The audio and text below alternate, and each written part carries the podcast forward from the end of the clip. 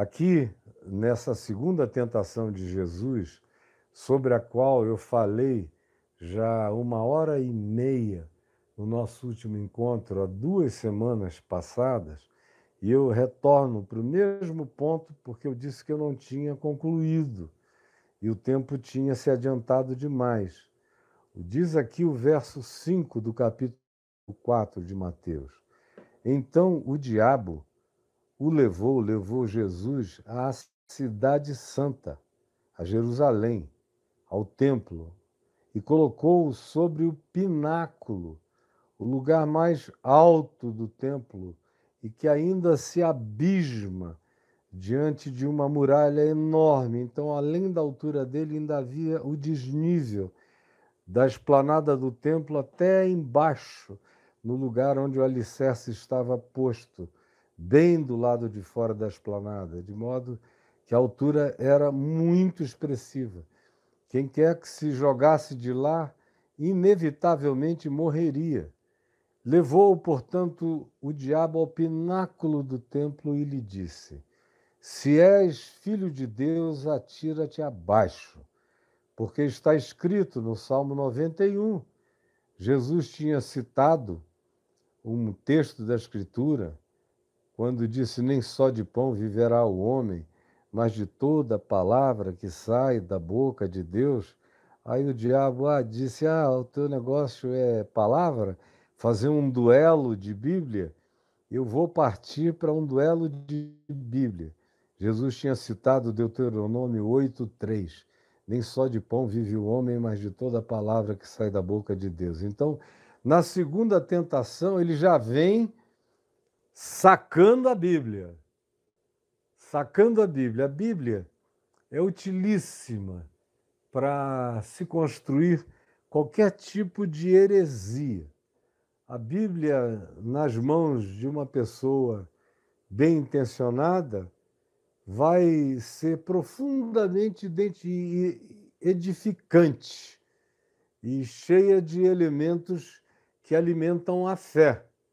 Mas nas mãos de um manipulador sem compromisso com a centralidade de tudo, que é Jesus, que é o Evangelho, ela pode se transformar como já se tem dito há muitos anos, na mãe de todas as heresias. E não existem heresias mais bem arrumadas, sistematizadas, formuladas, perigosas, endemoninhadas.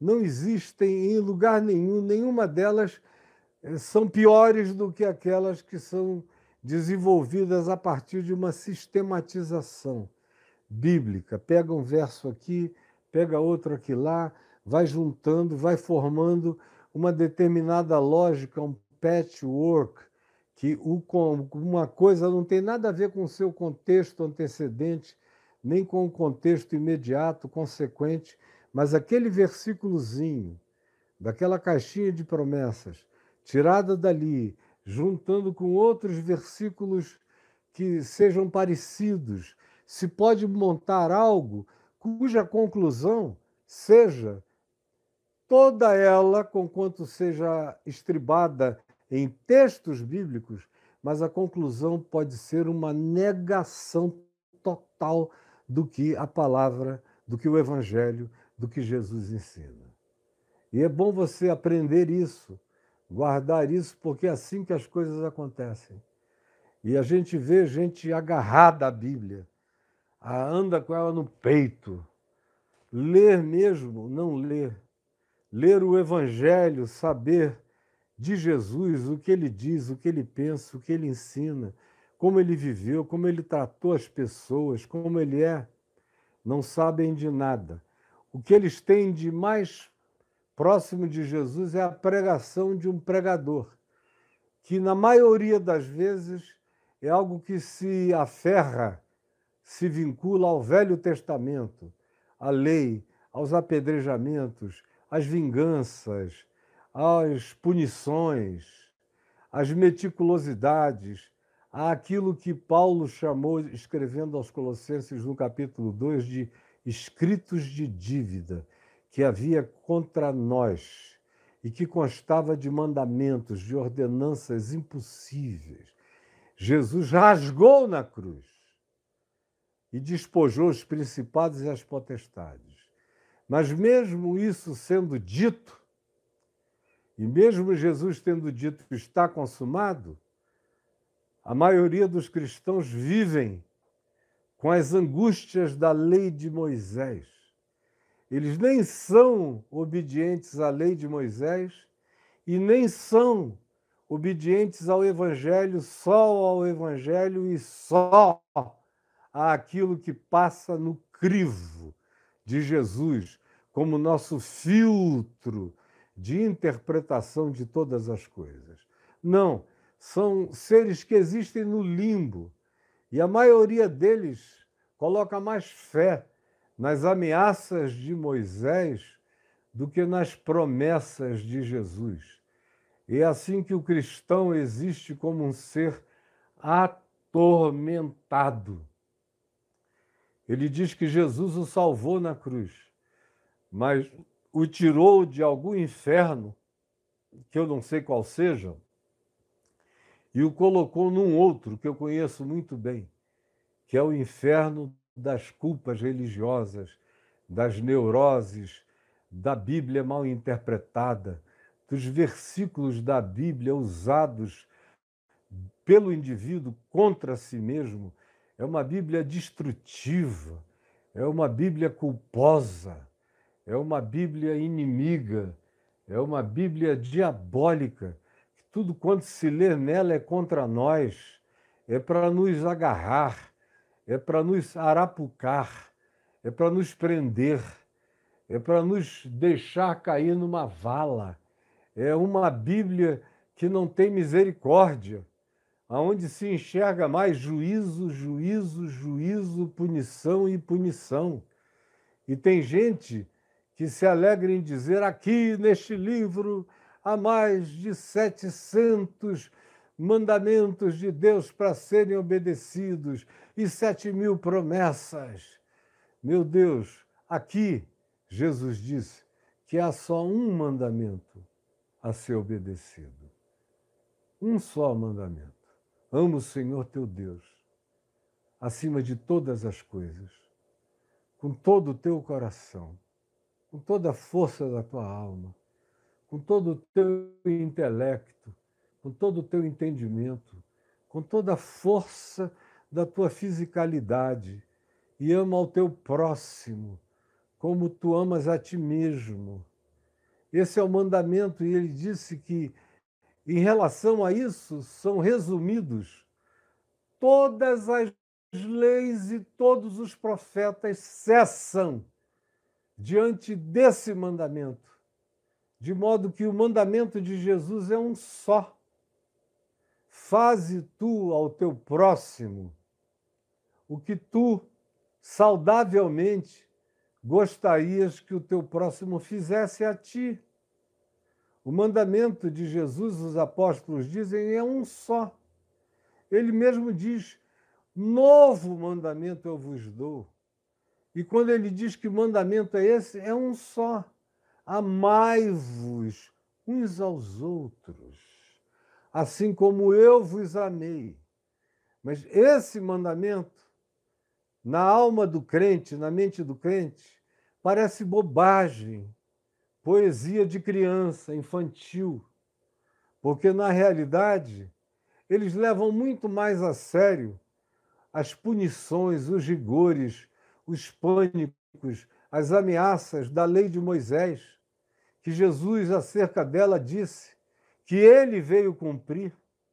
Ele disse: Eu não vim revogar. Ninguém nunca a cumpriu. Nem Moisés cumpriu. Nenhum juiz de Israel cumpriu. Nenhum rei de Israel. Nenhum profeta de Israel a cumpriu completamente. Nenhum ser humano. Sob a lei, todos estão debaixo de igual condenação, porque é sob a lei que se deve dizer que todos pecaram e todos igualmente carecem da glória de Deus. Mas ele diz: está pago. Eu vim para cumprir e cumpri. E a prova de que ele cumpriu é que na cruz ele diz: está consumado, está pago, está liquidado. Não há mais débito nenhum, está tudo cancelado. Rasga o escrito de dívida. Tuas culpas foram apagadas. Dos teus pecados eu já nem me lembro mais. No entanto, repetindo pela terceira vez, os crentes preferem se agarrar aos pânicos, aos medos, às angústias da lei de Moisés, ao aterramento aterrador, horroroso dos mandamentos que o povo de Israel não pôde suportar. Como diz o livro de Hebreus, diante do pânico, da descida, daquela santidade insuportável divina, eles disseram a Moisés: Ouve tu o que Deus tem a dizer e passa a nós, porque senão nós vamos morrer ouvindo essa palavra. Ela não nos será para a vida, ela vai nos matar, nós não suportamos essa palavra. E o único que suportou a palavra por inteiro foi Jesus, que a cumpriu.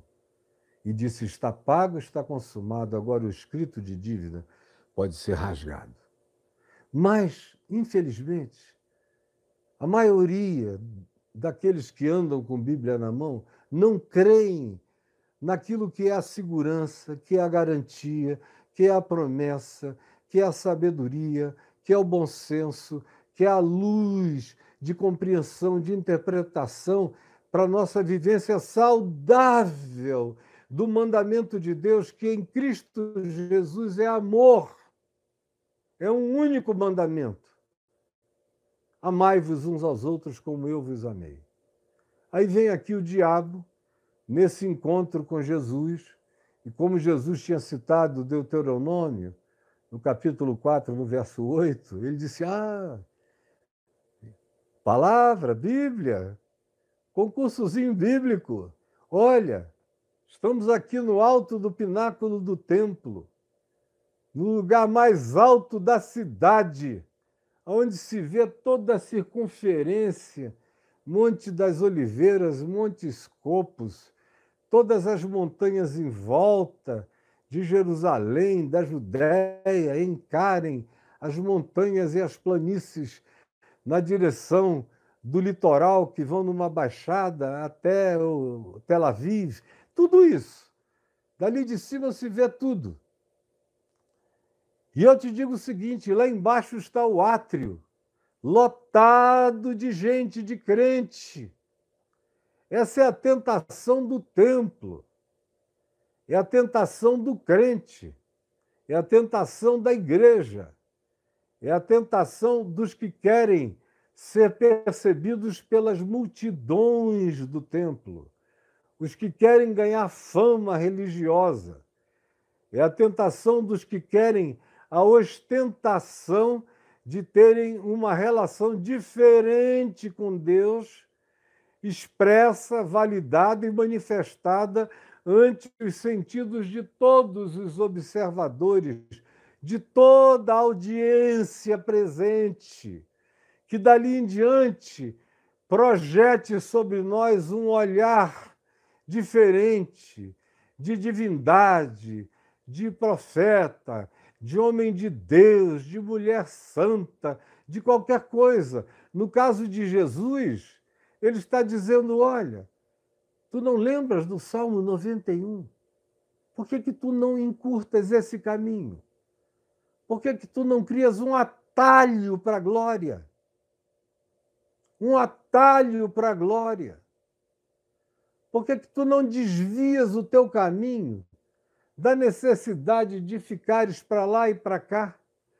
Oh, vai para Galiléia, volta da Galiléia, entra em Samaria, sai da Samaria, vai para o norte da Galiléia, descansa numa terra pagã, volta outra vez, vai para outras terras pagãs na região de Gadara. Meu Deus, para que que tu vais andar com essa multidão de gente burra, te fazendo perguntas e outros te perseguindo, te enchendo a paciência, não te dando paz, sem tu teres como reclinar a cabeça. Resolve isso de um pulo só. É um salto só e você resolve isso para sempre. Já, aqui e agora. Pula, porque esse pessoal vai fazer uau quando eles virem o cumprimento do Salmo 91, tirado do contexto, porque quando o diabo cita a Bíblia, é sempre fora do contexto. É um texto por pretexto, sem contexto, só para enganar com pretextos da mentira e do engano. Isso é só o que se faz. Bíblia citada por quem não tem o coração em Deus e no mandamento do amor de Jesus, segundo o Evangelho, sempre, escute o que eu estou dizendo, sempre, sem o amor de Cristo em mim, sem o mandamento do amor resumindo tudo em mim, sem o absoluto do Evangelho de Jesus sendo praticado por mim como o único caminho, verdade e vida. Sem isso, toda leitura bíblica se torna pervertida e perversa. Toda. Toda. Ou perversifica como mandamento acusatório para quem ouve, ou neurotiza e deixa em estado paranoico aquele que lê aquilo tudo contra si próprio. De modo que tudo o que não se estabelece na leitura da Escritura, sem ter Jesus como filtro, como chave, como lente de observação única para a compreensão da nitidez do que está dito e pela filtragem de tudo que ficou obsoleto para trás, passando só o que tem relevância, o que tem a realidade e o que tem a validação feita, afirmada, vivida, encarnada e praticada por Jesus. Se não for só isso que fique para nós, se a gente resolver absorver a totalidade, deixando Jesus apagado do processo, sem que ele seja o supremo absoluto e tudo mais se torne obsoleto a menos que se coerentize com o ensino de Jesus. Se não for assim, toda leitura bíblica adoece. E o diabo é o maior especialista no uso adoecedor da Bíblia. Guarde isso para você. O diabo é o maior utilizador do uso adoecedor da Bíblia. Ninguém sabe usar a Bíblia tão bem, com tanta aparente coerência, com aplicações aparentemente tão apropriadas. Jesus no pináculo, e ele diz: Olha, tem um texto para ti, Salmo 91. Está dito, porque aos seus anjos dará ordens a teu respeito o texto do Salmo 91 diz: em todos os teus caminhos. Mas aqui o diabo para antes de dizer em todos os teus caminhos. Parece até que lá está escrito que os anjos do Senhor te guardarão, ele dará ordens aos seus anjos a teu respeito. E bota aqui tem uma parada, e não em todos os teus caminhos só é a teu respeito. Não importa o que tu faças. Mas os anjos estão aí para bancar você no que você precisar. No que você precisar. O Salmo 91 diz: Ele dará ordens a teu respeito para que tu voes como um passarinho, para que tu planes como no asa delta, para que tu te arremesses como num paraquedas. Não, é no caminho da vida, é no caminho do homem, não é voando, sem aparatos. O caminho de um ser humano que não tem aparatos de voo é descendo e andando no chão da terra. É tropeçando, levantando, caindo, cansando, suando, tendo sede, tendo fome, andando no chão da terra, em todos os teus caminhos naturais, normais, caminhos saudáveis de um ser humano, o Senhor acampará o anjo dele ao teu redor e dará ordens aos principados, às potestades, a esses seres de outra natureza, de outra dia, de outras civilizações ou de outras dimensões, aqueles que estão a serviço de Deus para o bem e não aqueles que se colocaram na grande dissensão universal e multiversica contra o sentido do amor e da vida, e que são entes igualmente reais, de outras dimensões, que não nos estão ao alcance dos olhos e nem da vista, porém são realidades à nossa volta e sobre nós, e que militam contra a nossa existência, semelhantemente a esses, a aqueles a quem o Pai dá ordens a nosso respeito, para que nos guardem nos nossos caminhos sinceros, honestos, verdadeiros, lúcidos, cheios de sabedoria e de bom senso, razoáveis. E aí, andando no chão da razoabilidade, eu posso ter certeza de que ele deu ordens aos seus anjos a meu respeito. Mas quando eu brinco de querer fazer os anjos de Deus trabalharem contra as leis de Deus, contra as leis instituídas da física, da gravidade, da genética, da biologia, dos vegetais, do universo, em todo o seu esplendor, conectividade e sensibilidade natural entremeada como a gente hoje sabe que tudo se entrelaça, que tudo se completa, quando a gente resolve violar isso em nome de uma palavra de Deus fora do contexto, mas que alguém cita para você. E nos púlpitos onde você vai ouvir a Bíblia, em geral, noventa e tantos por cento das vezes você ouve palavras com hermenêuticas de Satanás e homiléticas do diabo. A homilética organiza o que, o que se fala, e a hermenêutica é a interpretação tortuosa, aplicando o que se tira da Bíblia onde se queira colocar, para fazer uma pessoa incauta, ingênua, tola, pular do templo e se arrebentar como eu tenho ouvido durante dezenas, centenas, quem sabe milhares de vezes no curso da minha vida.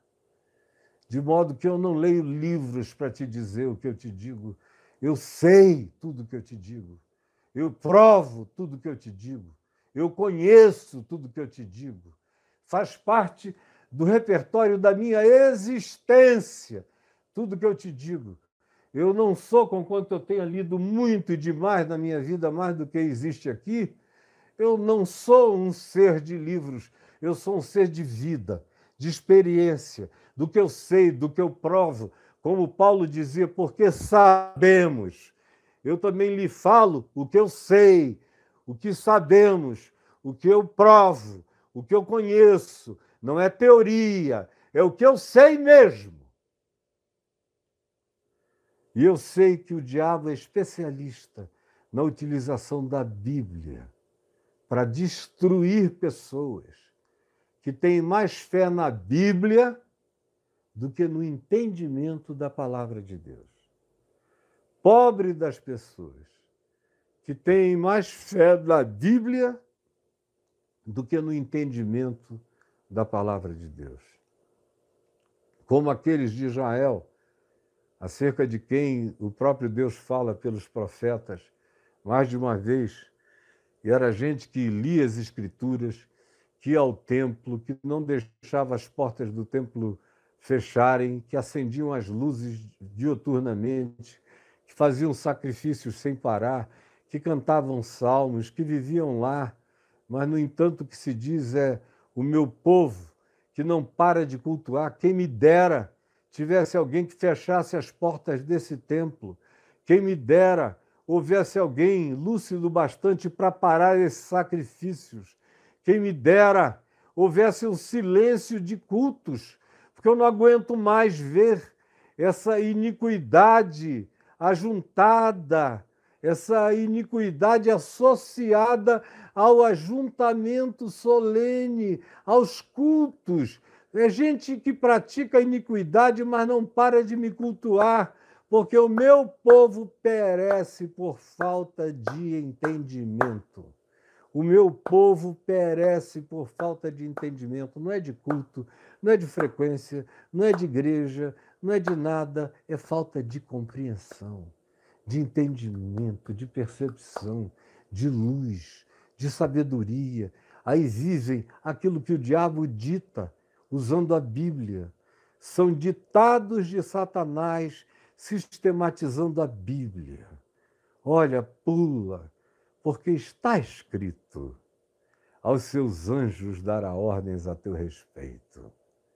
E aí ele prossegue, dá um saltinho, deixa a ordem natural do cuidado em todos os teus caminhos, dá um saltinho monumental, é um salto quântico de engano, e diz: para que te guardem, para que te guardem, mesmo que tu pules. Isso é uma decisão que tu tomaste. De repente, ele faz com que o mandamento de Deus se torne um ato de vontade existencialista. Eu sou um ser existencial, mas não sou existencialista.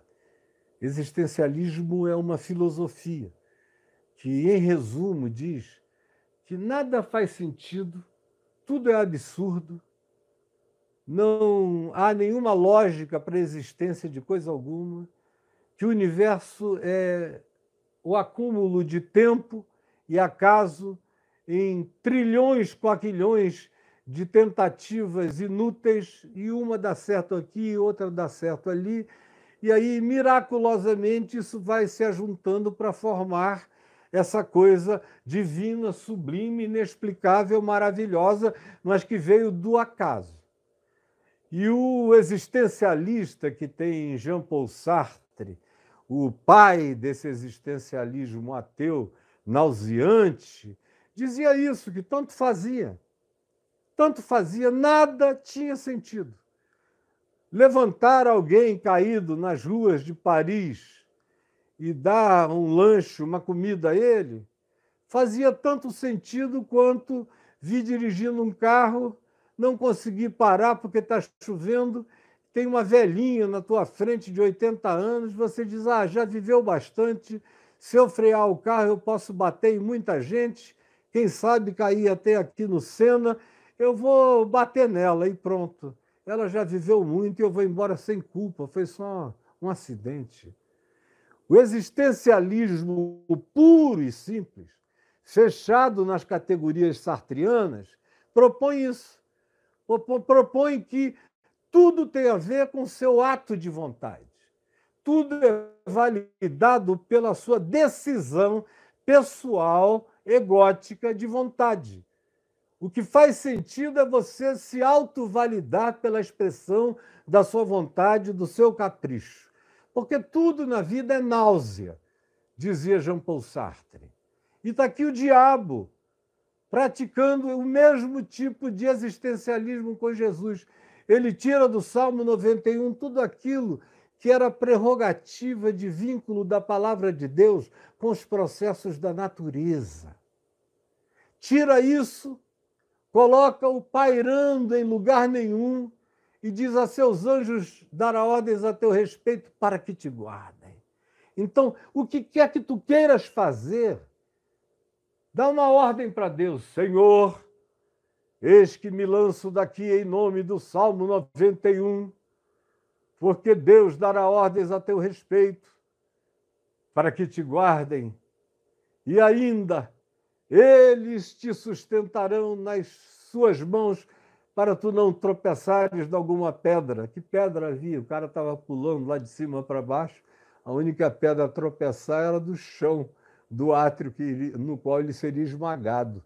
Mas é uma capacidade do diabo extraordinária de tornar existencialisticamente textos bíblicos tirados do contexto por pretexto para grandes falsificações calamitosas, com resultados destrutivos e que deixam a pessoa depois dizendo: Deus me enganou. A palavra de Deus não é verdadeira.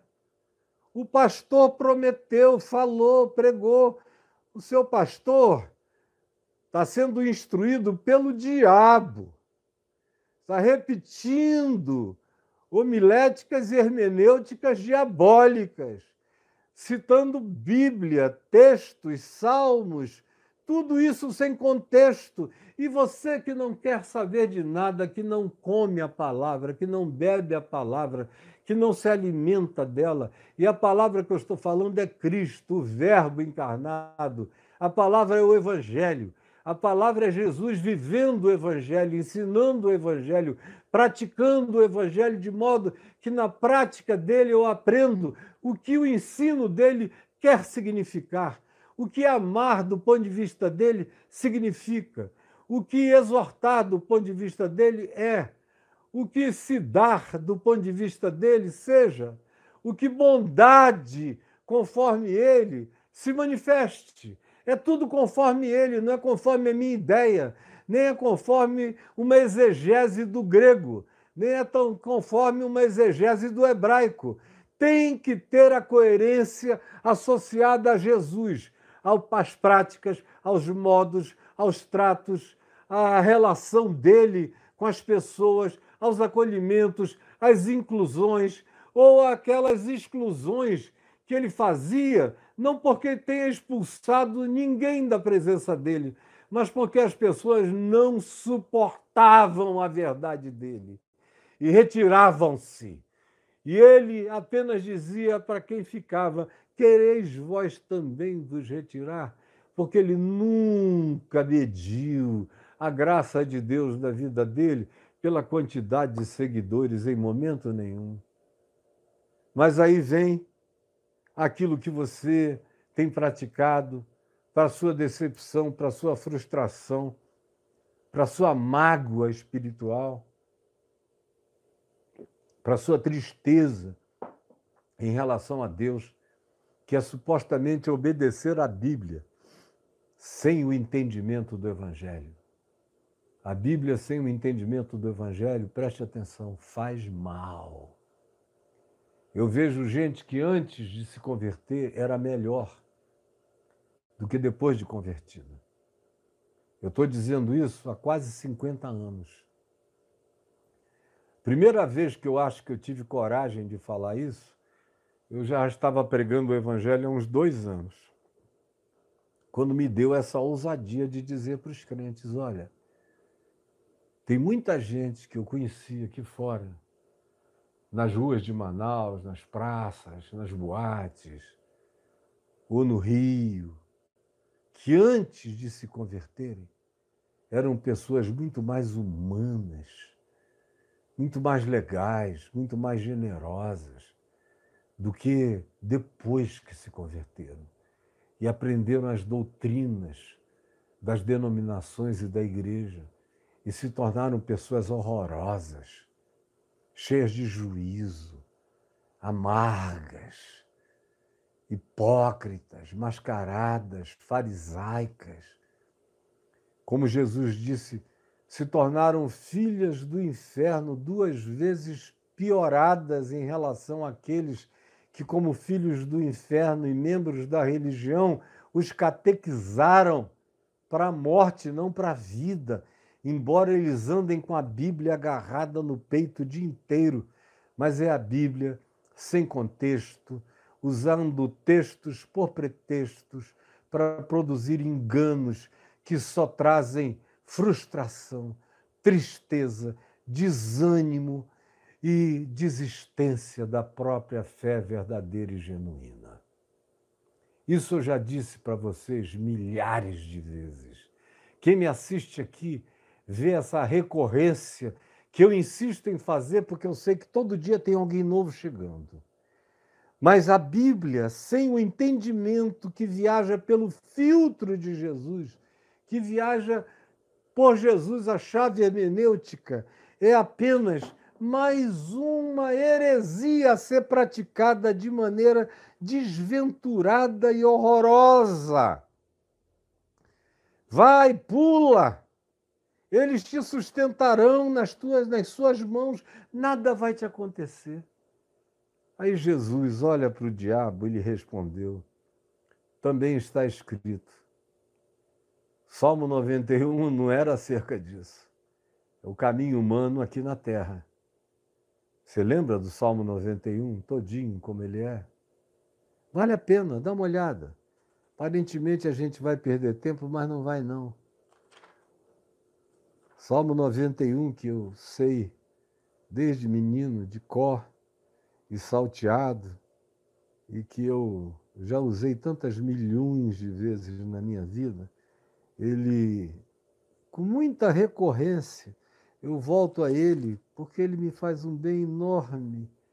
Abra aí você, aquele que habita no esconderijo do Altíssimo, à sombra do Onipotente, diz ao Senhor: meu refúgio, meu baluarte, Deus meu em quem eu confio, pois ele te livrará do laço do passarinheiro e da peste perniciosa, cobrir-te-á com as suas penas, sob as suas asas estarás seguro, a sua verdade é pavês e escudo. Não te assustarás do terror noturno, nem da seta que voa de dia, nem da peste que se propaga nas trevas, nem da mortandade que assola ao meio-dia. Caiam mil ao teu lado, dez mil à tua direita, mas tu não serás atingido. Somente com os teus olhos contemplarás e verás o castigo dos ímpios, pois disseste: O Senhor é o meu refúgio. Então fizeste do Altíssimo a tua morada. Por isso, nenhum mal te sucederá, praga nenhuma chegará à tua casa, porque, agora sim, aos seus anjos ele dará ordens a teu respeito, para que te guardem em todos os seus caminhos. Eles te sustentarão nas suas mãos, para tu não tropeçares em alguma pedra pisarás o leão e a áspide, calcarás aos pés ao leãozinho e a serpente, porque a mim se apegou com amor, eu o livrarei, poloei a salvo, porque ele conhece o meu nome. Ele me invocará e eu lhe responderei. Na sua angústia eu estarei com ele, livrá-lo-ei e o glorificarei saciá-lo-ei com longevidade e lhe mostrarei a minha salvação. É o que o Salmo 91 diz. Quem quiser saber mais, escreva no meu portal caiofábio.net. Entre lá, tem uma lupinha. Escreva Salmo 91. Salmo 91. E você vai ver a quantidade de coisas que eu já disse, que eu já falei, que eu já apliquei a respeito disso, conforme o Espírito de Cristo sem traição ao Evangelho, sem hermenêuticas diabólicas que induzem a gente ao espírito suicida pela fé. Induzem a gente a uma fé que não é fé, a verdadeira fé se fundamenta, se calça, se estriba no Evangelho de Cristo, fora do Evangelho, fora da promessa, fora da palavra e a única palavra eterna de Deus, imutável, está manifesta e encarnada em Jesus e no que ele fez, disse, ensinou e praticou, fora disso, tudo me deixa num caminho perigoso e enganoso, cheios de interpretações e doutrinas de homens e sem a palavra viva do Evangelho de Cristo Jesus. Aí vem Jesus, que não brincava de pedaços de Bíblia, que conhecia o contexto inteiro, se ele falasse um versículo, era a luz do entendimento da palavra toda que ele era, que ele encarnava e que ele vivia. Aí ele chega e diz: está escrito, Satanás. E aí, não, tentarás ao Senhor teu Deus. Não tentarás ao Senhor teu Deus. Não tentarás, porque fazer em nome da palavra de Deus, praticar violências à natureza é tentar a Deus. Você vai, sobe um monte. Imagina Moisés em cima do Monte Sinai, recebe duas pedras com leis. Aí diz: Eu vou descer daqui voando, já que Deus escreveu nessas tábuas. Elas estão radioativas, tem um poder extraordinário aqui. Aí se joga lá de cima, lá vem Moisés, tábua, lei e tudo, e vira farinha no pé do monte. Mesmo com as tábuas da lei na mão, tem que descer a montanha. É longa descida, longa.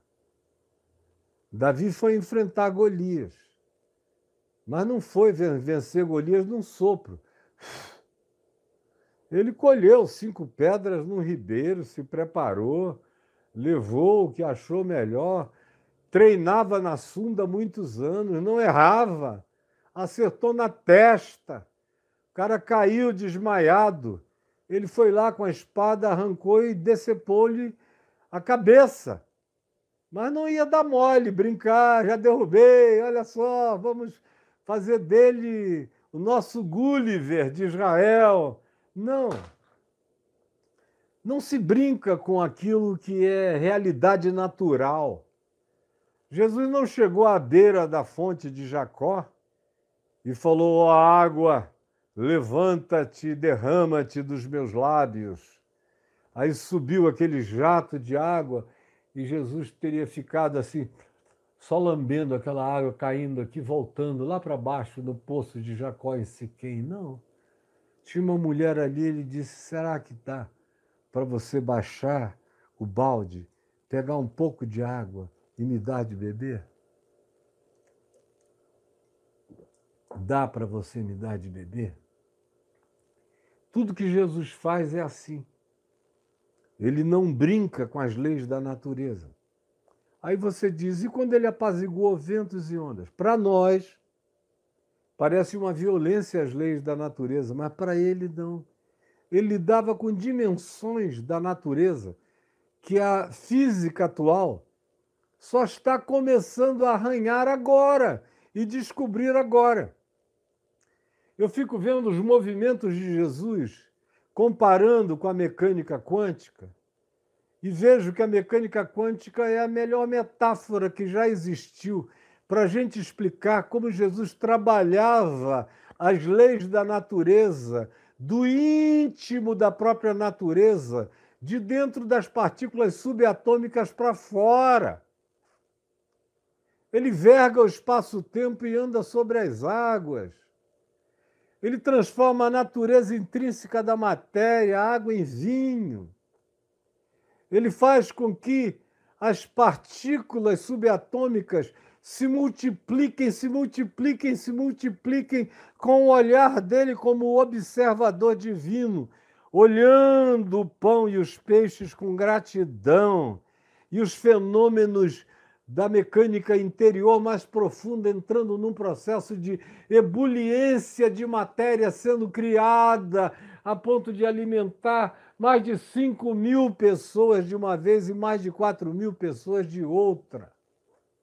Ou qualquer outra coisa que ele faz, ele não faz violentando, estuprando as leis que ele mesmo estabeleceu, porque tudo foi criado por meio dele, nele e para ele são todas as coisas. Bendito seja o nome dele eternamente. Amém. Ele nunca violou nada do que ele fez. Quando ele ressuscitou o morto como Lázaro, que estava podre, ele não violou nenhuma lei da criação. Ele fez apenas uma engenharia reversa, biológica, psíquica e espiritual, mas de acordo com os mesmos parâmetros da criação ele faz a engenharia reversa e o homem está vivo diante dele. Ele não faz nada fora do que ele mesmo estabeleceu. Tudo foi criado por meio dele, para ele e nele nós somos. Aí ele diz: Não tente ao Senhor, seu Deus, porque brincar de Bíblia, como vocês fazem, como vocês são ensinados, nas igrejas por aí, ouvem lá um versículo e o cara diz: Tome posse! Já não disseram para você? Tome posse! Tome posse! E às vezes eu vejo o cara mandando você tomar posse da mesma coisa que o diabo está mandando Jesus tomar posse aqui. O que o diabo está dizendo é toma posse. Diz de, do Salmo 91, é teu, olha só. Dará ordens ao teu, a teu respeito. Eles vão te guardar eles vão te sustentar, tu não vais tropeçar, por isso pula daqui. É um suicídio, mas para ti não será. Toma posse. Aí você vai tomando posse de um monte de mentiras bíblicas. Porque a Bíblia pode dizer todas as mentiras que você queira, se ela não for lida a partir de Jesus. Você vai consumir a largos sorvos, muito engano, muita mentira e muita palavra que não vai se cumprir, porque já está esgotada, já está caduca, já está em obsolescência e a prática dela vai contra o que Jesus me mandou praticar e como Jesus me ensinou a praticar a palavra viva do seu Pai. Que prática foi a que ele me mandou praticar? E aí é só olhar para ele que eu fico sabendo como viver. Agora, eu disse, eu já falei sobre essa tentação da última vez, só estou dando uma repassada. Eu falei muitas outras coisas da, da primeira vez, nesta tentação. Mas eu disse que faltava falar sobre esses aspectos vinculados às tentações do templo. As tentações do templo. Você que vai entrando, vai botando o seu dedinho aí. Você que não é membro do canal, vá se inscrevendo e apertando o sininho. As tentações do templo. Porque a primeira tentação foi no deserto, não tinha ninguém vendo. Era Jesus e o diabo. Como é que essa tentação ficou sabida? Porque Jesus contou aos seus discípulos e os discípulos contaram aos seus discípulos e assim por diante. Mas essa aqui era uma tentação que podia ser vista. Ninguém que olhasse do pináculo, do, aliás, do átrio do templo, lá para cima para o pináculo, como eu disse da última vez, veria o diabo. Mas veria a Jesus, um ser humano, vestido de túnicas longas, claras, no alto do pináculo, e muita gente deve ter perguntado o que, que esse maluco está fazendo aí. Quem é ele? Ninguém ainda o conhecia direito em Israel, quase ninguém além da família dele. O que, que esse cara está fazendo aí? Meu Deus, será que ele está desesperado? É uma tentativa de suicídio? Que é isso? E depois eles viram Jesus simplesmente tomar o caminho da escada e aparecer lá embaixo. Foi só o que a multidão viu. Agora, nós sabemos o que aconteceu. E como havia uma multidão vendo, o que o diabo propôs foi um projeto de publicidade religiosa, de marketing religioso e de atalho religioso. Isso que ele estava propondo. Existe alguma coisa contra publicidade de eventos, de cultos, de conferências, de congressos ou de pregações? Não. Se forem sóbrias, verdadeiras, se forem sensatas no que anunciam, e se não fizerem promessas para Deus ter que cumprir de acordo com a estratégia de atração que o propagandista deseje consumar para atrair pessoas pela via do engano, se não tiver nada disso, é legítimo. É legítimo. Quantas milhares de publicidades já não fizeram sobre pregações minhas nos últimos 50 anos? Aqui no mundo inteiro. Eu já estive em lugares na Europa, por exemplo, onde eu ia passando vendo outdoors meus, aqueles outdoors europeus bonitos, eletrônicos, convidando para ouvir a palavra do Evangelho, sem nenhum problema. Aqui no Brasil, para todo lado, durante décadas e décadas. A minha vida era totalmente diferente do que vocês que vivem hoje, que são filhos dessa geração, conseguem sequer imaginar como era. Agora, eu nunca permiti nenhuma publicidade mentirosa. E as duas ou três publicidades mentirosas que eu cheguei no lugar e vi que tinham feito, eu mandei arrancar na hora.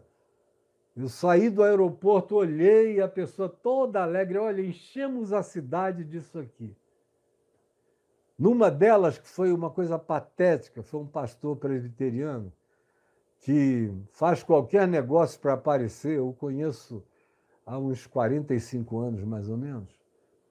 E muito bem humorado, mas assim capaz de umas safadezas, de umas faltas de ética totais.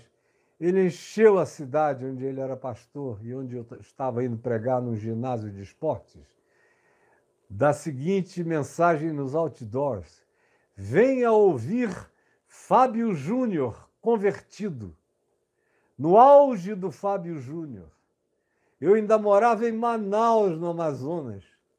Aí eu saio eu vejo aquilo ali. Venha ouvir Fábio Júnior. E não tinha nem foto. Deliberadamente para o pessoal ficar pensando que era o Fábio Júnior, o cantor, que depois veio a ser marido da minha querida amiga, amiga irmã Glória Pires, pai da Cléo, que é minha querida também. Naquele auge dele nas novelas ou como cantor. E foi um bocado de gente ao ginásio. Quando chegou lá, eu que já tinha mandado, digo, sai arrancando. Sai arrancando tudo, eu não quero nada aqui. Mas não vai dar tempo, eu digo, não faz mal mesmo que seja durante a reunião, vai arrancando, porque eu vou pregar três dias.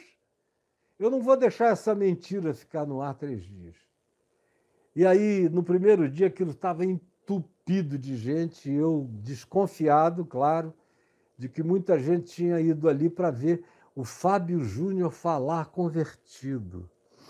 Aí eu falei: olha, quando eu cheguei hoje aqui, foi a primeira coisa que eu disse do microfone eu fui surpreendido com uma mentira, com um subterfúgio, com uma publicidade dúbia, ambivalente, enganosa, que não tem nada a ver com o Espírito de Jesus e desci o cacete. Chega os caras lá atrás de mim, eu encolhendo. Eu digo, eu não sou assim. Se você veio aqui pensando que estaria o Fábio Júnior, foi uma propaganda que eu não sabia, porque se eu tivesse sabido, eu não teria permitido. Eu odeio mentira. A minha vida é contra mentira. Isso aí é uma mentira, então eu quero deixar vocês irem embora. Quem veio ouvir o testemunho do Fábio Júnior, vá para casa. Aí saíram uns pouquinhos.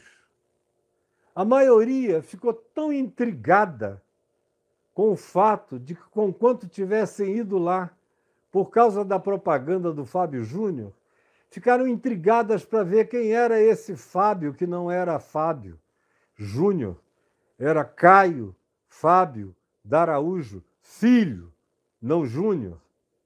Se alguém me chamar de Fábio, eu não atendo. Eu só me reconheço em Caio, ou no máximo Caio Fábio. Mas Fábio, eu passo direto, eu nunca me acostumei a esse nome. Não é o meu. O meu é um nome composto, Caio Fábio. E ficaram, e ouviram, e voltaram, e centenas e centenas fizeram decisões por Jesus.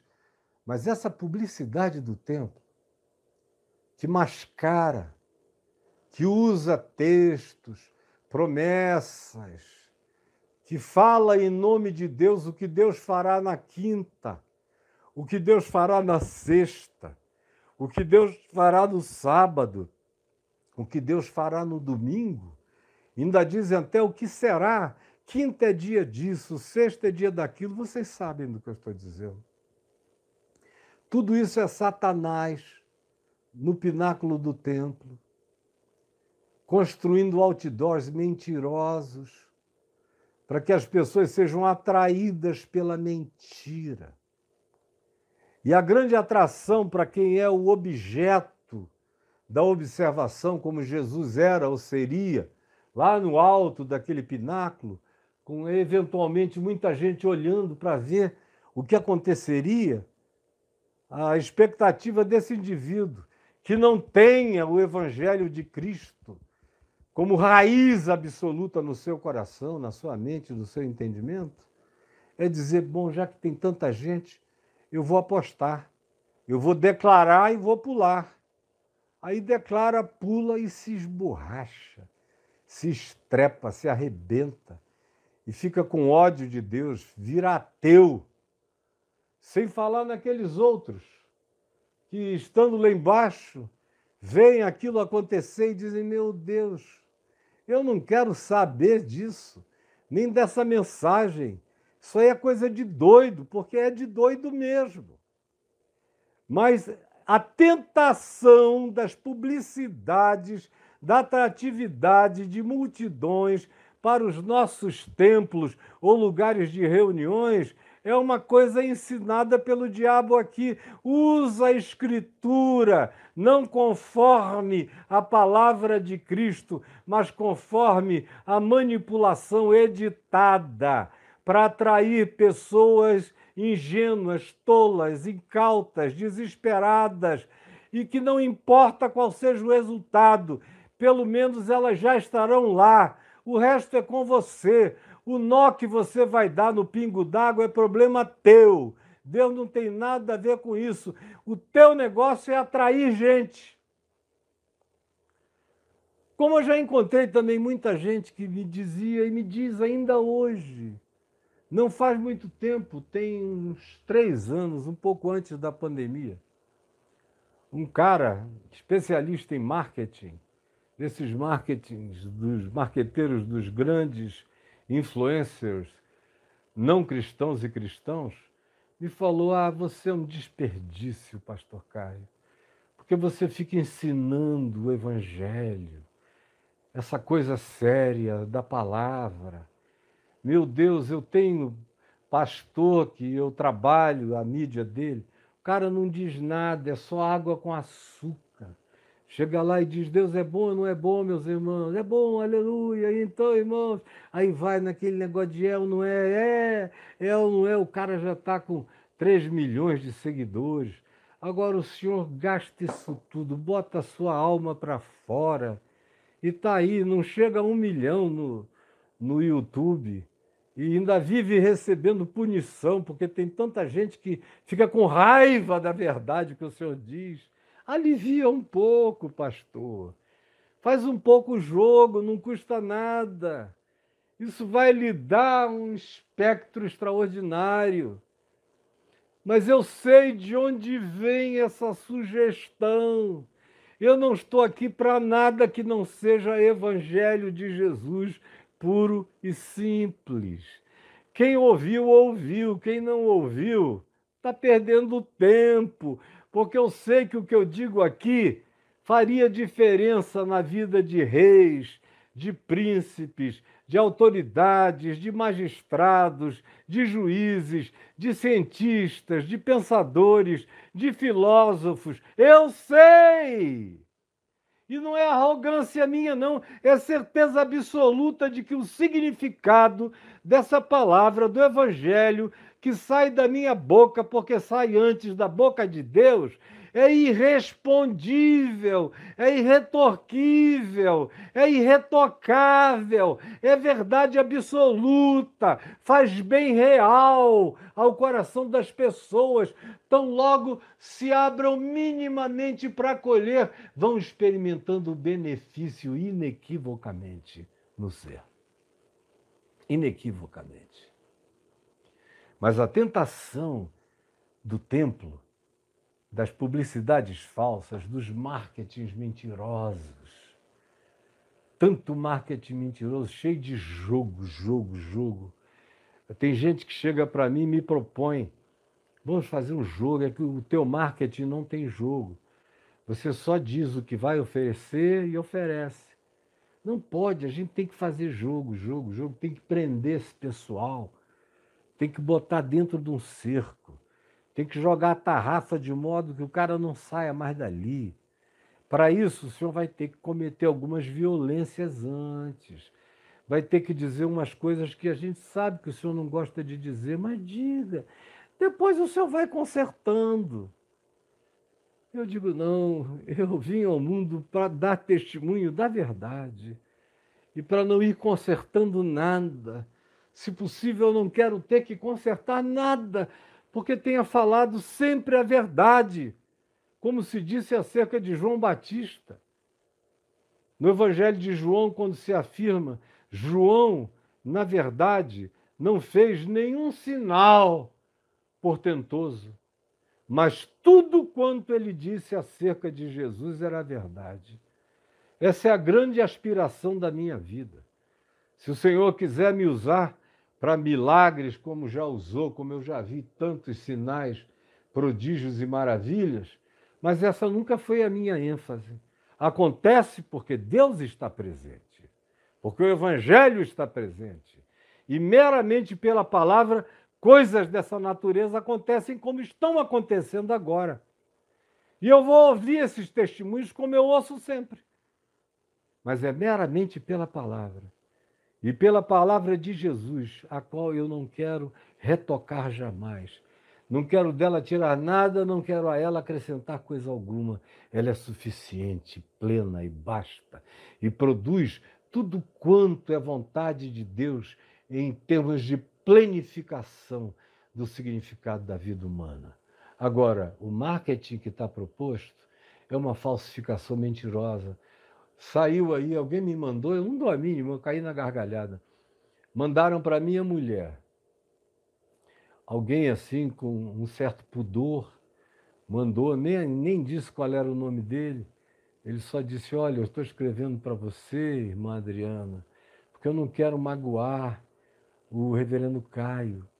É, mas esse anúncio aqui está saindo na internet, é de um grupo lá de, de Salvador que está veiculando. Era um videozinho onde tinha aquele convite para o encontro da fraternidade do Evangelho lá na Igreja Batista de Marapendi, na Barra da Tijuca, agora no mês passado, para o qual eu fui, um convite fechado.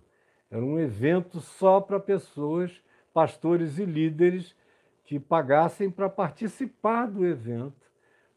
Pago porque tinha que comer, beber, levar os que iam falar, tudo mais. Então, por isso, havia um valor mínimo.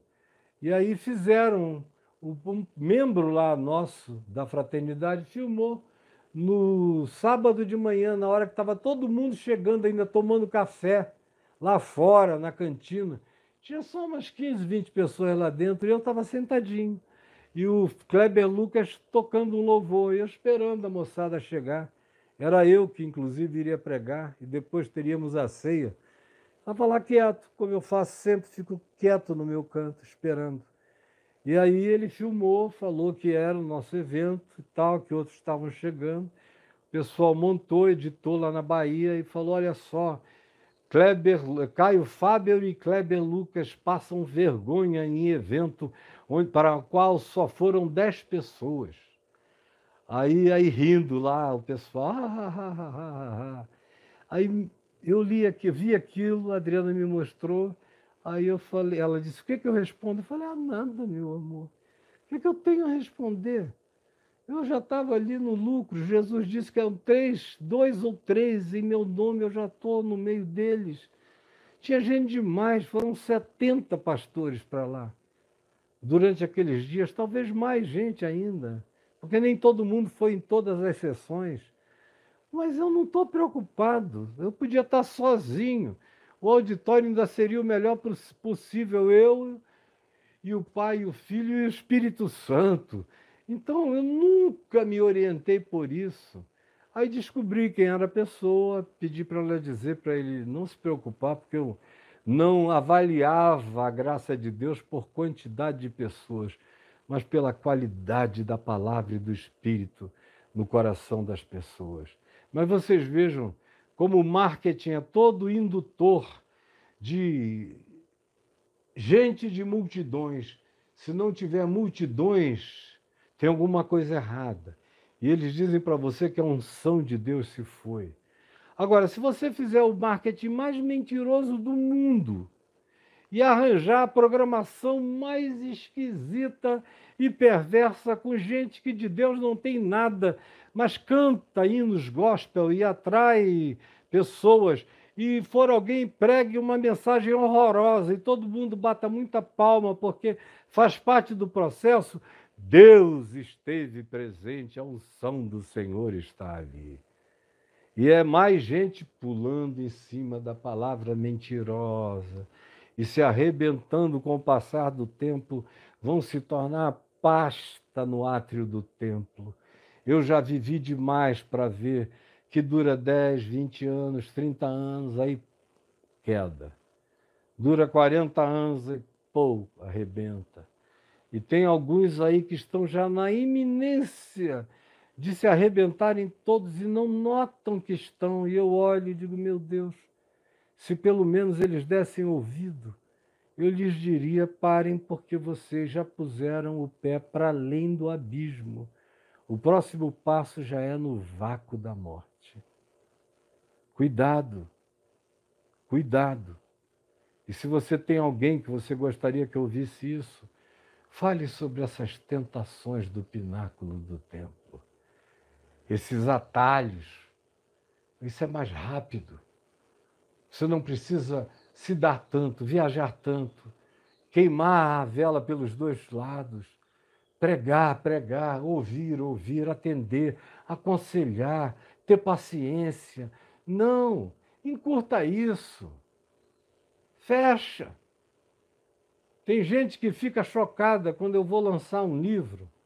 Acabei de pregar, vou lançar um livro depois da pregação, que já acaba aí umas nove e meia, e às vezes eu fico até meia-noite, meia-noite e meia, uma hora, uma e meia da manhã, até a última pessoinha que vem com aquele livro para eu assinar, chegue para eu assinar, e filas enormes. E tem gente que diz: como é que você aguenta, meu irmão? Imprime um carimbo faz qualquer negócio, assina antes, bota só o nome aqui, qualquer negócio, mas isso mata um.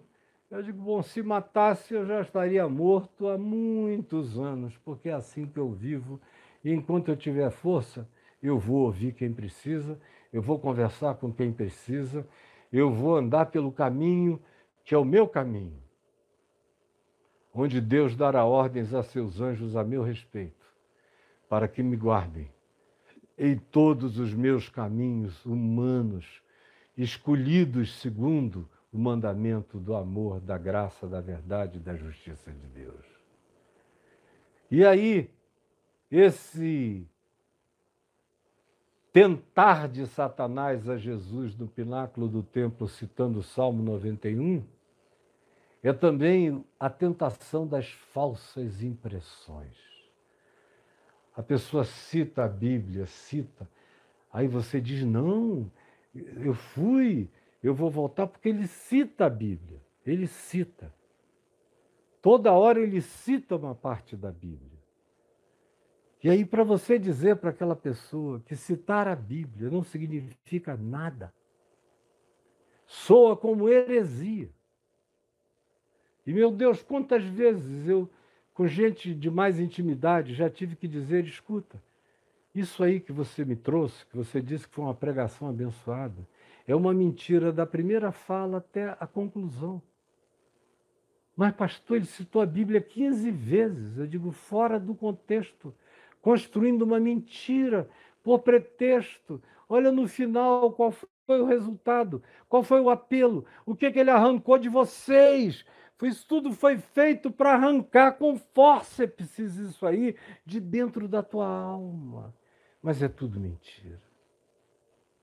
Tudo mentira. Não tentarás ao Senhor teu Deus anda pelo teu caminho, gasta o tempo necessário, não se apresse em nada. O Espírito Santo faz as coisas acontecerem, é Ele que imprime velocidade, é Ele que realiza tanto o querer quanto estabelece o realizar, o acontecer. Destituído dele, eu posso fazer o que eu queira. Um ateu pode organizar uma cruzada de evangelização e durante a noite ele pode fazer uma fila de garotas de programa que ele coma a noite inteira. E no dia seguinte ele vai lá e prega a mensagem do Evangelho, como eu já vi. Eu não fiquei sabendo, eu já vi de vários. Que no dia seguinte você chega e fica sabendo que o cara botou três garotas de programa com ele, o pregador transou a noite inteira. No dia seguinte ele estava lá, oh, glória, em nome de Jesus. E cantores. Meu Deus, quanto pó cheirado, quanta metanfetamina, quanto programa de promiscuidade realizado com a grana, com os cachês em nome de Jesus. No dia seguinte está tudo lotado. Vazio de Cristo vazio de Jesus, vazio do Espírito Santo, vazio de Deus, tudo carne, tudo gritaria, tudo como lata que bate, como símbolo que retine, sem amor, sem verdade, de nada aproveita, nada aproveita. Agora, tem muita gente aqui que, na ignorância ou nem tanto, tem, vivendo, tem vivido tentando ao Senhor nosso Deus. Senhor, por favor, eu te peço que o complemento dessa palavra que eu disse aqui hoje venha e faça bem. Faça bem aos que estão aqui e faça bem aos que chegaram agora. Faça bem aos que virão depois. Faça bem a todo aquele que a veja e a ouça em qualquer fase da vida ou em qualquer lugar, tempo, hora ou geração. Porque essa palavra não muda e a razão dela não será alterada, e a verdade dela não precisará jamais ser atualizada, porque ela é perene, é palavra de Deus, é palavra de Jesus. Em teu nome, Senhor. Amém e amém.